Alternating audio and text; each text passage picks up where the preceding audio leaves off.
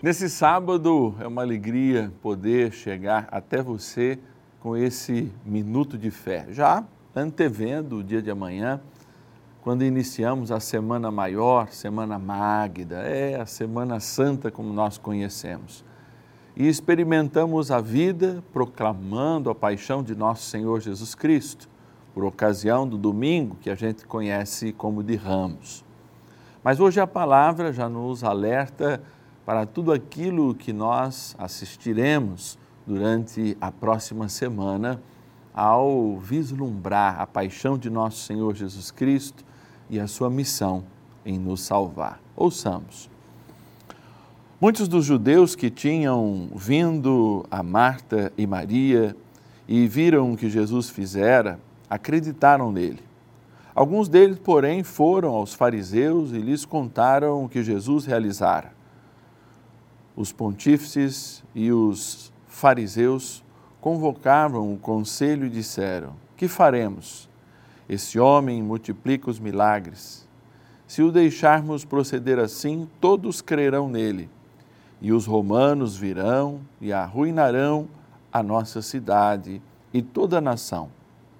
Um deles, chamado Caifás, que era sumo sacerdote daquele ano, disse-lhes: Vós não entendeis nada nem considerais que vos convém que morra um só homem pelo povo e que não pereça toda a nação?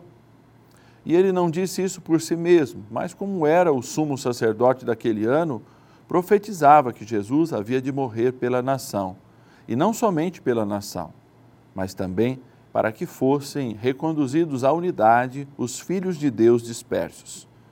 E desde aquele momento resolveram tirar a vida de Jesus.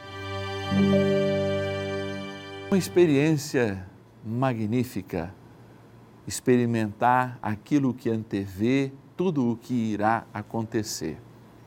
O Senhor não morrerá apenas para livrar do jugo dos romanos a Judéia, mas morrerá pela sua infinita misericórdia para nos livrar de toda morte em todo tempo e espaço. A experiência de Deus em nós amplia e Caifás é a voz que lembra o povo a que Jesus veio. A pergunta que nos resta é de fato: será que nós reconhecemos também a vinda de Cristo, a sua importância do ponto de vista da salvação, a sua morte que salvou-nos a todos?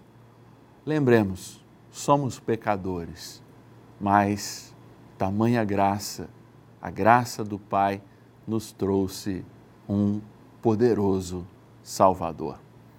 Uma abençoada Semana Santa e na alegria possamos celebrar a Páscoa do Senhor.